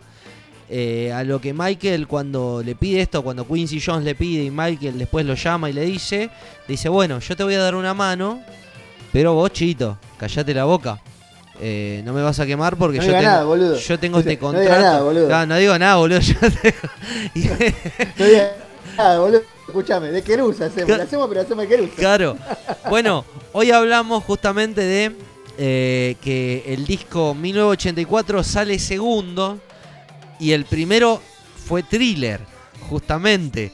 Que Vos- también tocó Eddie. de- también Eddie, tocó y el tema eh, en cuestión fue Beat It, ¿entendés? Cuando Dave Lee Roth, cuando Alex, eh, cuando Anthony le dice, ¿qué carajo hiciste? Y, en serio que no firmás, porque el tipo dijo, no quiero firmar, no quiero salir, yo no hice No este salían los disco. créditos, no Claro. salían los créditos. Eh, y no cobró un mango. o sea, la- es un tema que pudo haber fundado cuatro países. O sea, el, el PBI Sí, que, no. que generó ese tema. Vos pensás que, vos pensás que en esa época era como tocar con Dios, porque Michael Jackson era Dios. Claro, totalmente. Todo lo que tocaba lo transformaba en oro. O sea, estamos hablando de la de- del inicio de la cúspide de Michael Jackson. Claro, O sea, eh, tocaste Thriller. en el álbum Thriller, el álbum que vendió más que los Beatles. vendió más que los discos de los Beatles. Y no quisiste aparecer en ese y no o quisiste sea, aparecer en ese. Es tremendo, ¿entendés? le puede pasar a dos personas. Una es a Eddie Van Halen. Y bueno, y, y en este disco, justamente en 1984, eh, como, como tuvo muchas desavenencias, eh, este tema lo componen en los estudios Electric Island, en el momento en donde nuestros amigos que se pintaban la cara, que mataban pollitos y que eran los diabólicos, ¿qué es? Eh, grababan su música ellos dieron, prestaron y después, bueno, se prestaron, se tocaron, se mandaron, quién sabe qué pasó.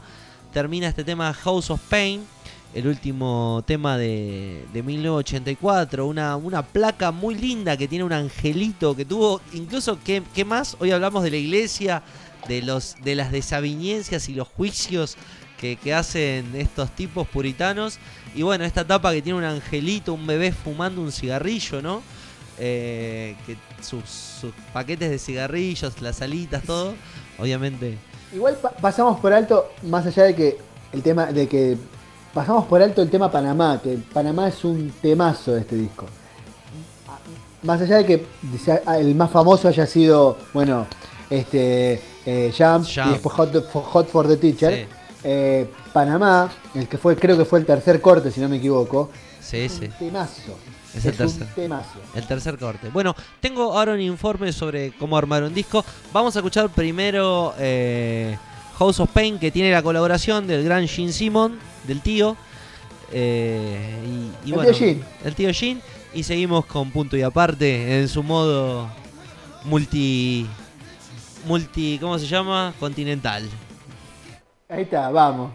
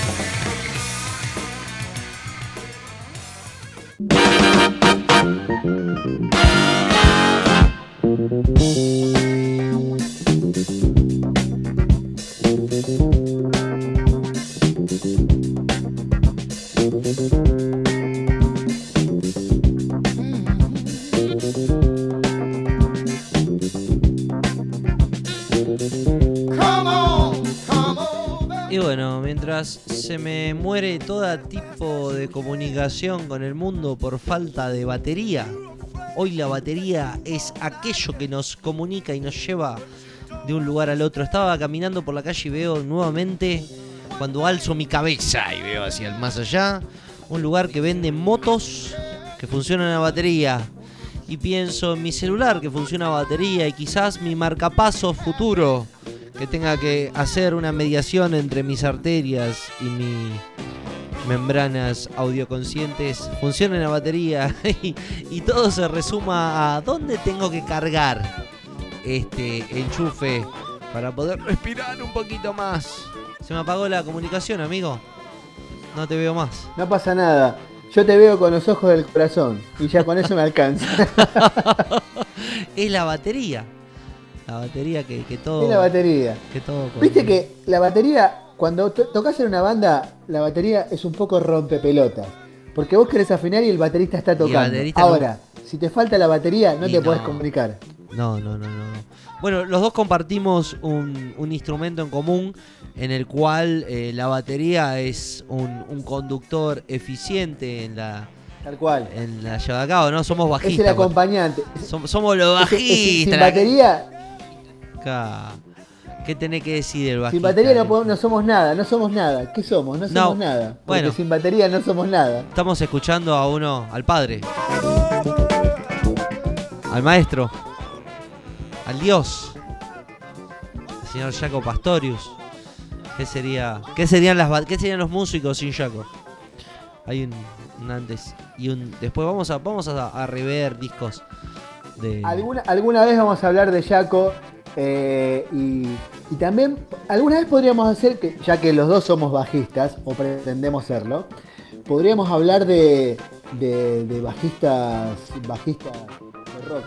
Eh, tenemos como bajistas en realidad, no bajistas de rock, porque el bajista de rock eh, por ahí nos deja encerrados en un género. Podemos hablar de bajistas. ¿Qué te parece si un día armamos un programa sobre bajistas? sobre bajistas. Me parece Sí, nos van a escuchar cinco personas, ¿no? Porque No, cinco bajistas, nada bueno. más. El resto se va a aburrir como un, ho- como un hongo, pero bueno. No, yo te puedo, te puedo contar eh, lo contrario. Hay muchos bajistas que, que tienen esa, esa impronta de marcar un antes y un después en, en las bandas.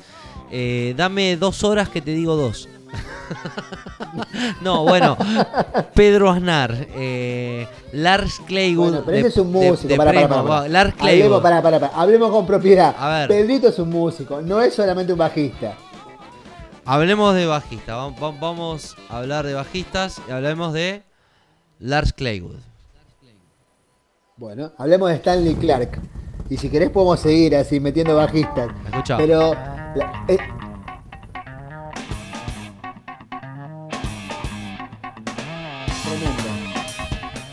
Primus.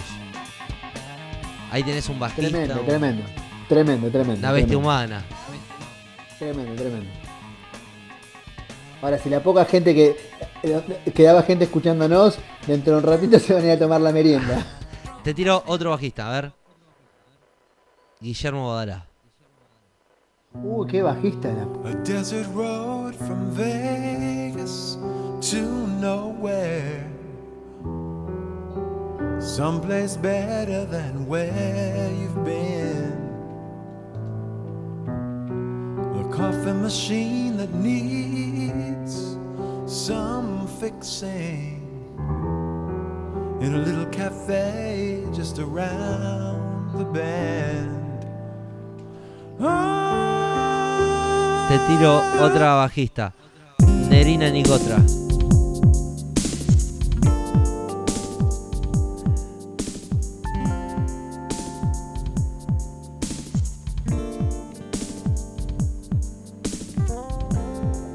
Te tiro otro bajista. El Cóndor. Qué bajista este, eh.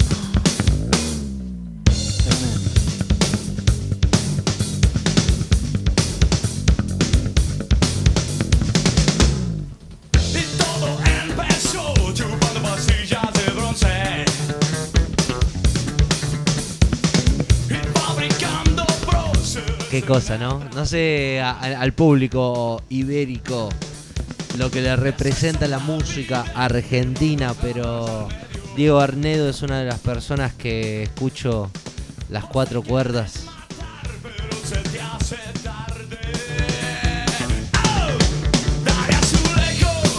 Tremendo, tremendo. Y este, este tema particularmente es tremendo.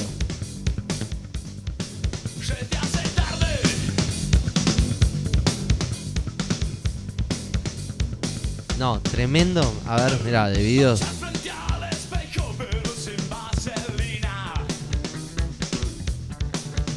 A ver este.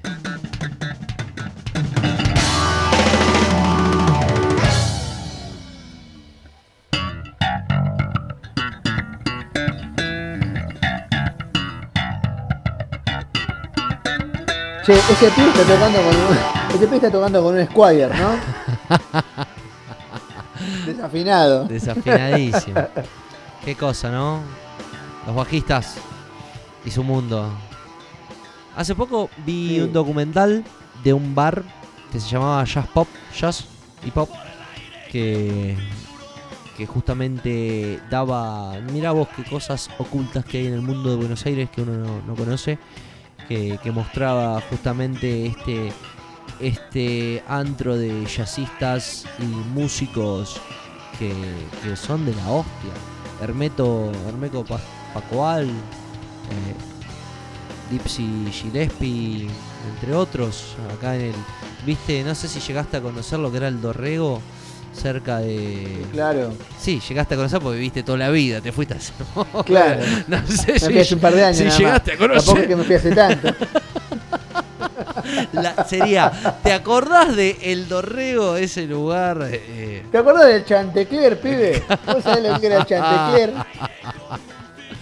es que cuando uno está lejos ya hablando con otro se da por la idea del aludido de que ya está, desapareció.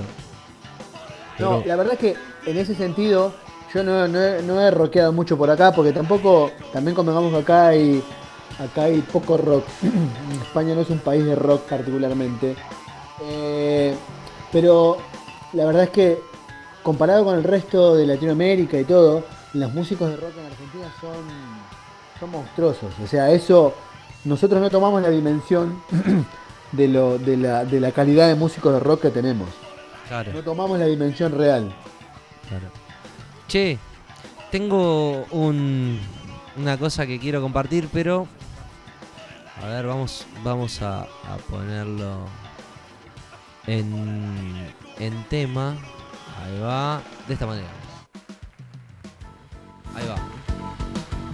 Me gusta para ordenar, ¿no? Ahí va. Discos, ¿cómo armar un disco? ¿Cómo armar un disco, joven banda?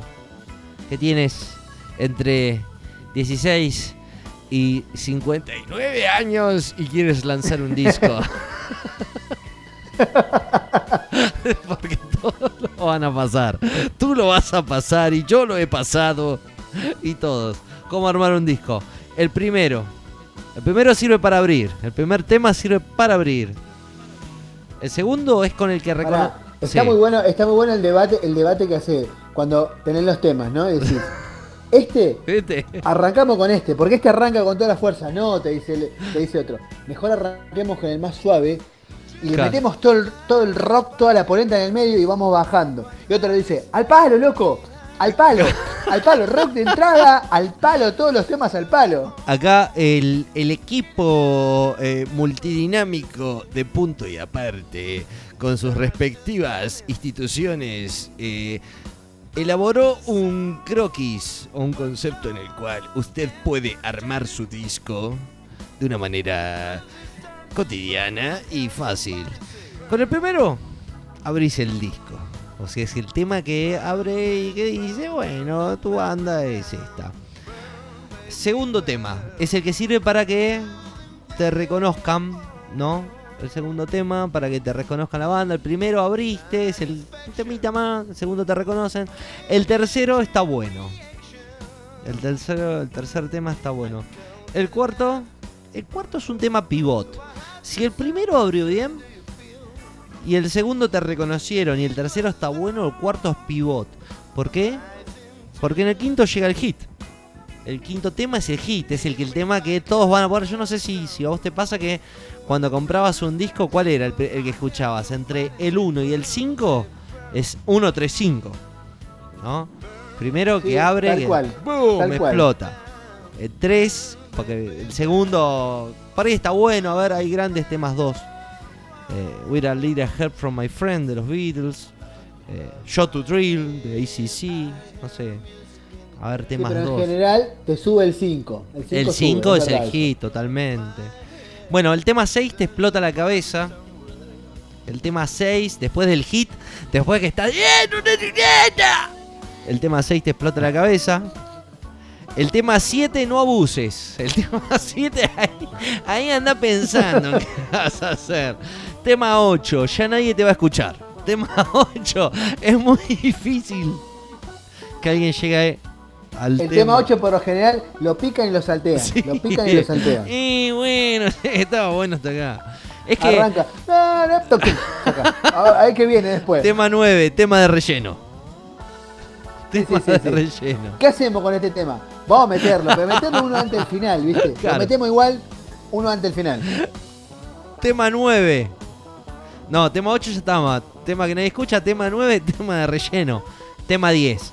Puede ser un tema bueno, un final bueno o un final de mierda. O sea, si el tema de relleno era una mierda. Si, si ya nadie te escucha en el tema 8, el tema 9 era un tema de relleno y el tema 10, no esperes que sea bueno. Es un tema de mierda. O sea, si vos escuchaste en este disco, mira, te doy un disco, te regalo un disco y tiene 15 temas. Escuché el tema 1, que es con el que abre el disco y el que se presenta. Te dice, bueno, yo soy maestro mayor de obras y hago edificios de 5 pisos. Escucha, pará, pará, pará. El tema 15, probable- ¿de qué año salió, ¿en qué año salió el disco? Noven- 2016. eh, 90 Probablemente el tema 15 lo escuche en el 2021. Cuando ya estoy aburrido de escuchar todos los discos que tengo, digo, Claro. a ver este tema, y lo pongo. Claro, claro, claro, claro. Bueno, después del tema 10 que tenemos el que puede ser bueno o de mierda.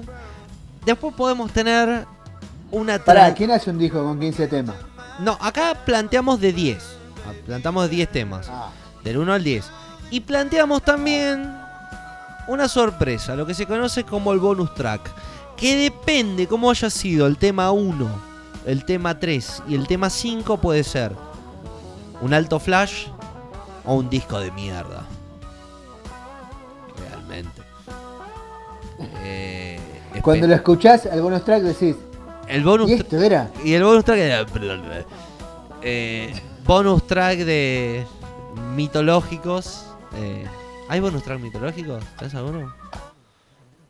No, en una época se había puesto de moda el track oculto. El track claro. Bueno, el track bonus oculto track. estaba, estaba como, terminaba el disco, pasaba un rato largo y al final aparecía como el espacio de dos o tres canciones y al final algún, algún satánico metía una canción ahí. Number Metía una 9. canción al final. Number 9. Sí, De hecho yo Number he, he grabado un disco con, con- con mi, con mi banda que se llama Juan Pelotas en aquel momento y metimos un track fantasma que no lo escuchó nunca nadie. Porque le decíamos, "Escu- ¿y pero escucharon el tema? El Claro, tema? hay que Sí, llegar. sí, ese que dice así. No, loco, hay uno más al final. nunca nadie lo escuchaba. Es que tenés que ser muy bueno para meter un track fantasma y que. ¿Viste los viejos, Claro, los viejos equipos de. Mira, hay, hay un tema. Los viejos equipos de antes te decían, te deschavaban que el disco duraba 52 minutos. Entonces seguía reproduciendo y por más que haya silencio tenías, no sé, 5 minutos o 2 minutos más de changüí. Eh, hoy la generación del play es no saber cuánto dura el tema.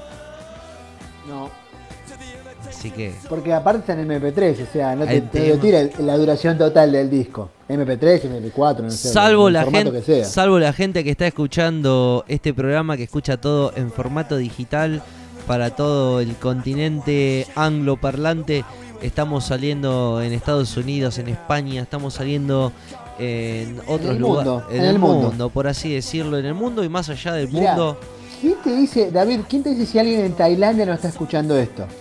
y yo tendría eh, por el tema de las patadas tendría miedo más que nada a ver si ofendes a alguien viste no te vienen a buscar pero ¿Quién te bienvenido dice si alguien en, Bielor- en Bielorrusia no está escuchando esto? Eh, tendría miedo por el tema de, de, de la prohibición que hay. No, no sabría. ¿Quién te dice si alguien en Tanzania no está escuchando? El demonio, ahí es el demonio. No, ese ese es de Tasmania. Ah, el demonio, el demonio. el demonio de Tanzania. Ese era El demonio- Bueno, ah, tenemos un demonio nuevo, el demonio de Tanzania. el demonio de Tanzania. El demonio de Tanzania es aquel que. Que ¿Qué hacía Que Tanzania? vive, que vive en Tanzania, ¿no? Obviamente. que vive en Tanzania. bueno, ¿qué vamos a escuchar? Vamos a escuchar un poco de música. Vamos con eso. ¿Qué te parece? ¿Qué quieres escuchar? Vos me decís. Eh, confío en tu, confío en tu, en tu sano criterio musical. Bueno, eso es bueno. ¿Sabes que para mí, cuando, cuando me dicen eso, eh, siempre recurro a, a un gran, gran compositor que se llama Tom Petty y que me hace este tema. Tremendo. Me gusta este Un tema. maestro.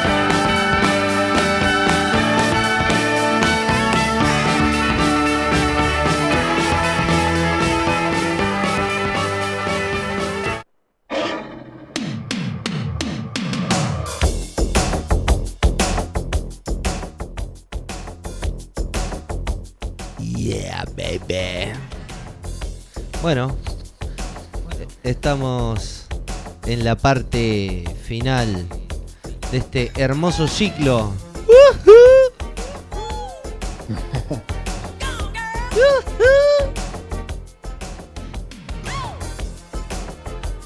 ¿Quién pudiera? ¿Quién quisiera? ¿Quién ostentara tener el trono del gran? Porque era un grande. Te guste, ¿no? Era un grande. O sea, No, a ver, era, era, era un músico de. Era un músico tremendo, Michael. Ah, eh, yo creo que muchos de nosotros los rockeros que nos creemos que somos mil y en realidad somos 50, en general. ojo, Eh, ojo que te van a ir a golpear la puerta, no me Que vengan a golpear la puerta yo no le abro. Le digo, no te abro, no te conozco. No, no. Más allá de eso quiero decir que nosotros muchas veces, por prejuicio, por lo que sea, porque de hecho tenemos ese prejuicio, particularmente los músicos de rock, de, de despreciar el popular y el pop. Michael era el, era el pop. Sí. Eh, para mí, a mi criterio, Michael fue uno de los músicos más grandes, un artista, uno de los artistas más grandes del siglo XX sí. podemos discutirlo, ¿eh? Y podemos discutirlo con guantes de No lo discuto, es- discutirlo. A ver, si la fino, sí, bueno, todos tienen un muerto escondido en el placar, pero no somos quienes para, para juzgar, porque para eso se encarga la justicia. Solo somos Tal cual. eh, gente que le gusta la música, el arte, y nos guiamos por las lógicas de, de la música, nada más. Eh, James Brown escopeteó a muchas mujeres. Phil Spector mató a su novia. Eh, a ver, vamos, si fuera por una cuestión de, de quién es más hijo de puta, dejaríamos de escuchar música. Estamos hablando No, de. sin duda, sin duda, sin duda. Yo tra- trato de separar, a veces es difícil, pero... No digo eh, que sea un buen padre, no dije- artista de las personas. No dije Michael Jackson es un ejemplo de persona, dije Michael Jackson is the best fucking God. Eh, creo que el soul, creo que la música pop, creo que la música negra le debe muchísimo a Michael Jackson, más allá de lo que él haya sido. Eh, sin juzgarlo, o juzgándolo personalmente, podemos decir, haya sido una mierda de tipo, lo que vos quieras. Pero lo que él ha dejado, su legado como músico, es innegable. Es Haga- innegable. haga- Eh, te ha- hagamos una cosa, Ahí está. porque podemos hacer, podemos empezar a hablar de, o para los próximos, obviamente el próximo programa, que estaba diciendo, estábamos hablando acá por privado en producción, eh, hablar sobre, sobre este tipo de músicos, músicos muy controversiales como Prince, como Michael Jackson. Sí, Creo que por más que los, los queramos negar y por más que hoy la situación diga, bueno, o, o- o- o como se los considere hoy, creo que no podemos eh, obviar su obra. Ha sido una obra que ha dejado muchísimo, es innegable. Es como dijiste vos, eh, Michael, eh, eh, James Brown nos competió mujeres, ¿entendés? Y, y qué sé hubo, tipos que han sido muy hijos de puta y ni siquiera hicieron una canción. claro. Claro, totalmente. Bueno, mientras escu- Bueno. escuchamos al joven Michael Jackson que dice The way you make for me, me feel, lady. Aparte, recuerdo que es un video en el cual la chica va caminando, ¿no? una joven morena, Es una cosa absoluta, una cosa absoluta. y él sale de atrás y no la deja tranquila. Y la cosa, Y la con cosa. un montón de negros. Hoy día, claro, hoy día vos decís, no, Michael, pará. El violador eres tú. O sea, ahí después el violador eres tú.